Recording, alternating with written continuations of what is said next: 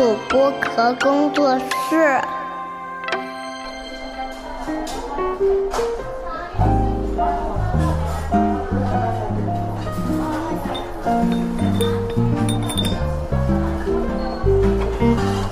童晨节的正常生活。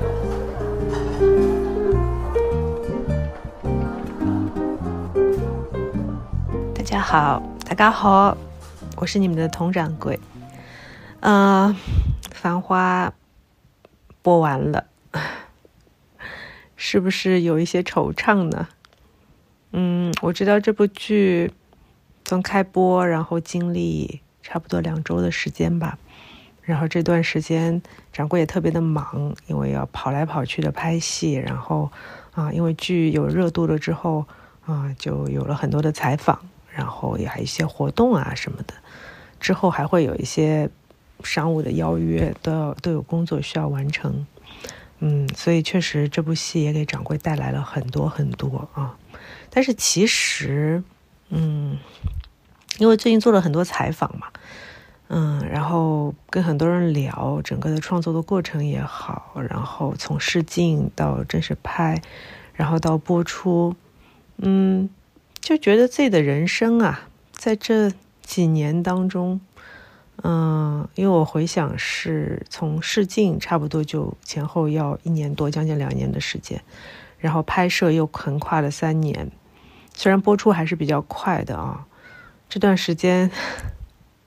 我也我也不知道怎么总结自己的年龄这方面，因为我好像是老了几岁，从三十八九岁，然后到现在四十三岁，嗯，然后，但是我觉得我的心态反而变得年轻了，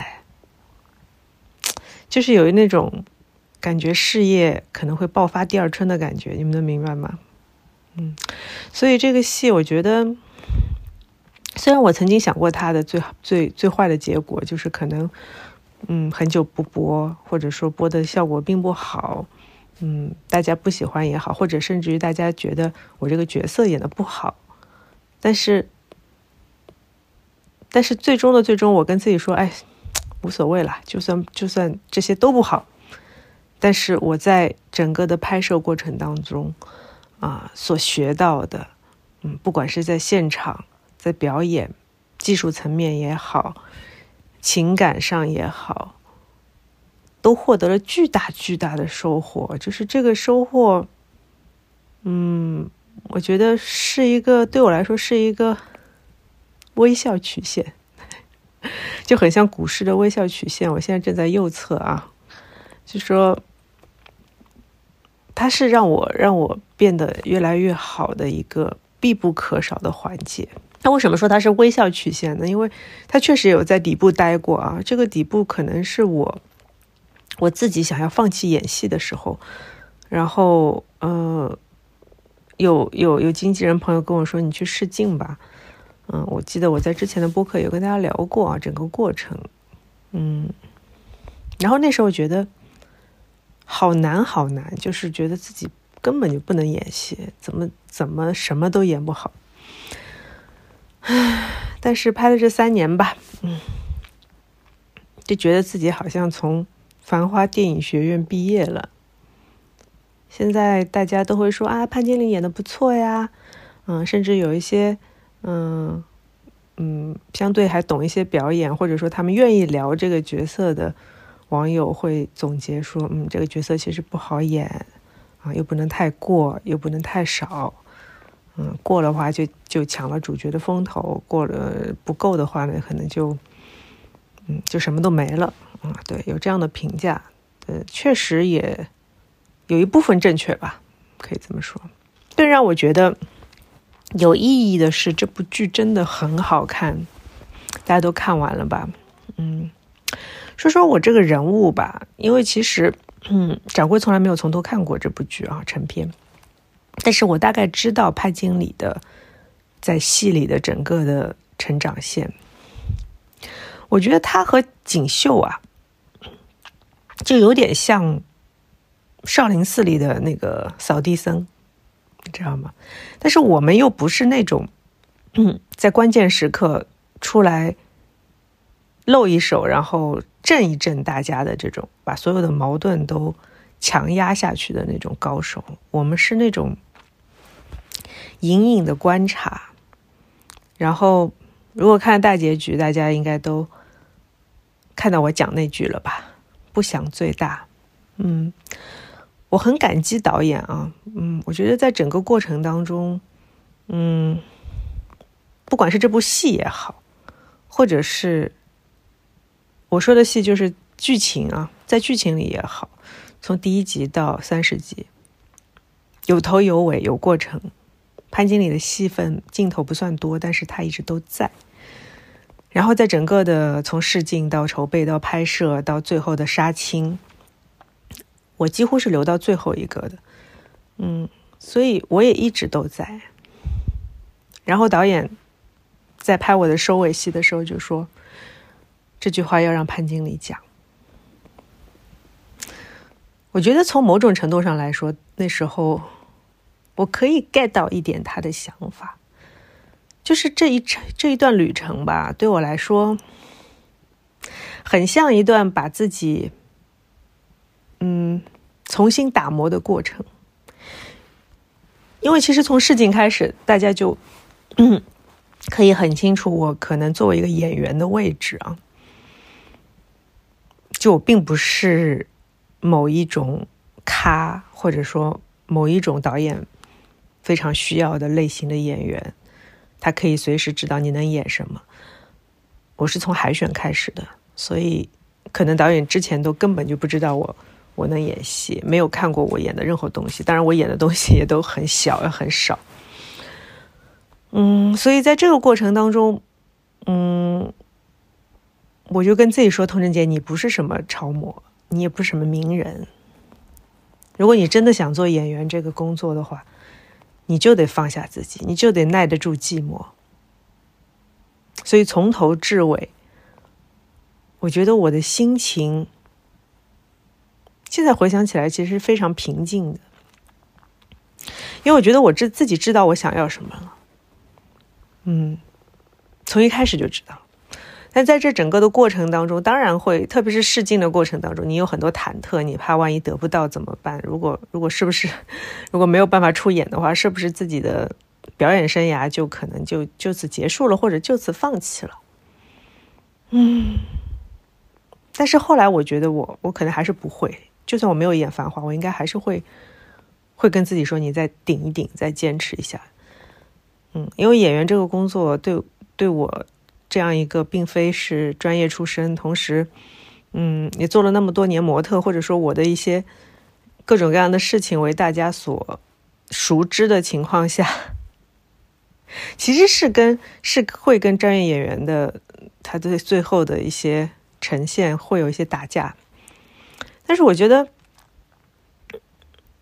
不是说人人都能演戏，人人都能表演嘛？只要你只要你认真，只要你坚持，嗯。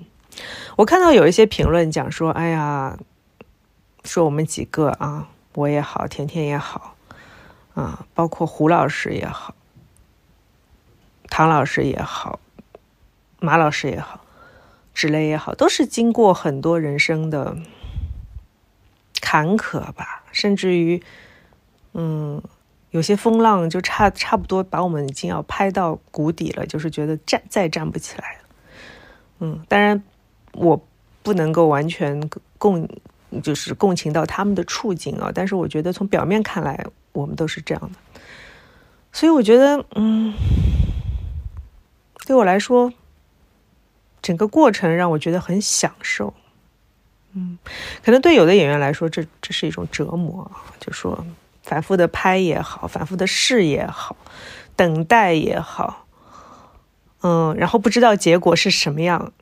也好，我现在回想，对我来说都是一种享受。为什么这几年我几乎都除了我身边非常好的朋友，我都没怎么讲过我在干嘛，或者说有一些必须要知道的人，他们无法不知道。嗯，我觉得演员最终至少对我来说，要成为一个专业的演员。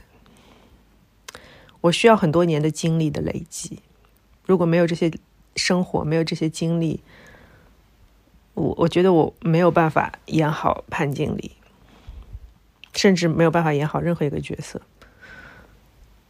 然后就是你得耐得住寂寞，因为因为演员永远在被被人挑选。嗯，对，至少我这样的是啊。然后，嗯，非常感谢王导啊，“不想最大”四个字对我来说意义非凡。他为我设计的这最后一场戏，台词也好，调度也好。我觉得都为这个人物提升了一个档次，让观众真正的了解潘经理这个人。他是一个，他是一个除了专业、除了利落、除了忠诚之外，他还是一个有大格局的人。他是一个人间清醒。哎呦。嗯，因之前听我播客的人应该知道，我不是特别喜欢“人间清醒”这个词儿啊，因为我觉得人间清醒，你除非能清醒一辈子，但是人总有翻车的时候，总有总有不想清醒的时候。但是潘经理是，因为他作为一个角色，他永远定格在了第三十集的三十几分钟。嗯，他的人生在这两年之内经历了在。工作上的、事业上的很多的动荡危机，但是他用他的专业，他用他的坚定克服了下来。嗯，我觉得对于我来说也是如此。潘经理是一个其实没有那么好演的角色，他是需要很多很多的在镜头外的功夫。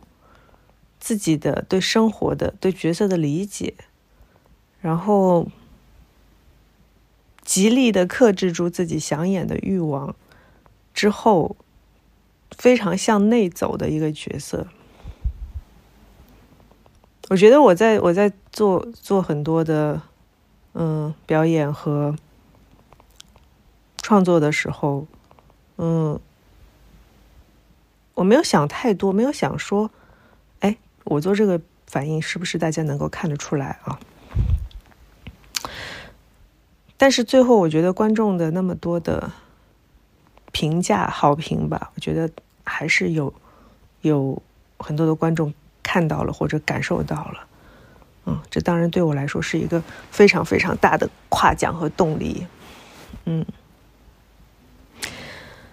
然后我觉得这几年的经历非常非常的值得。我觉得接下来就是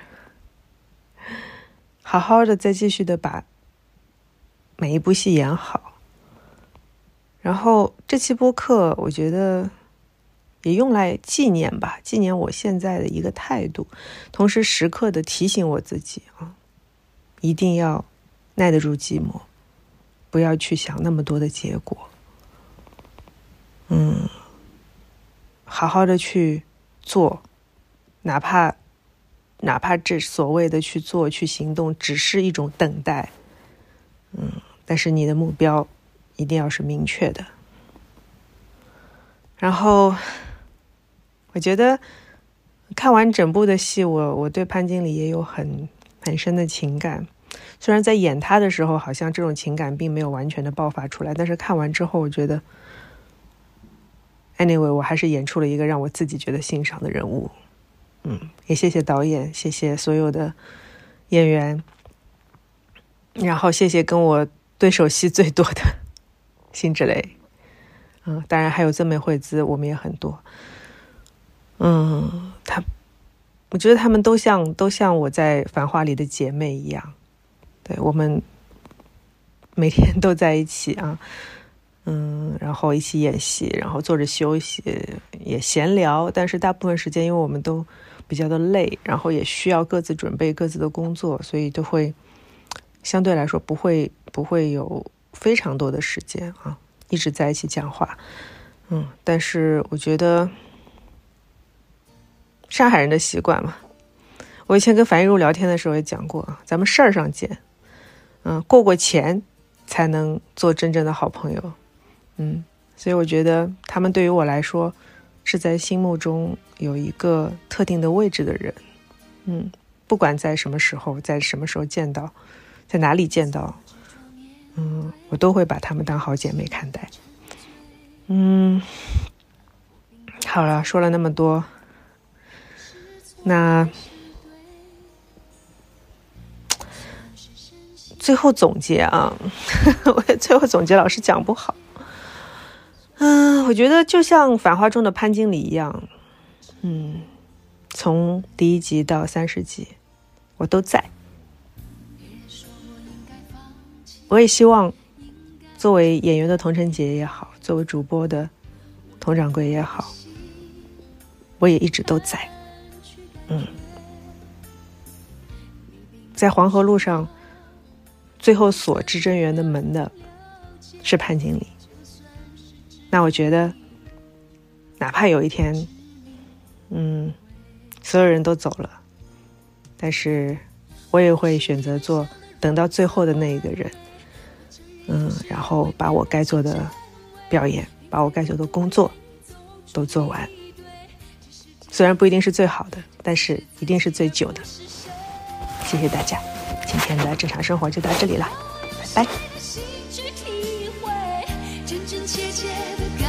周围，就算痛苦，就算是泪，也是属于我的伤悲。我还能用谁的心去体会，真真切切的感受周围。就算疲倦，就算是累，也只能执迷而不悔。